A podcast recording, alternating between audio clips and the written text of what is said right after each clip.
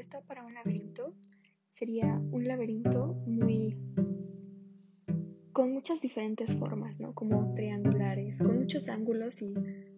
o completamente sin ángulos, como algo cerrado, como un círculo,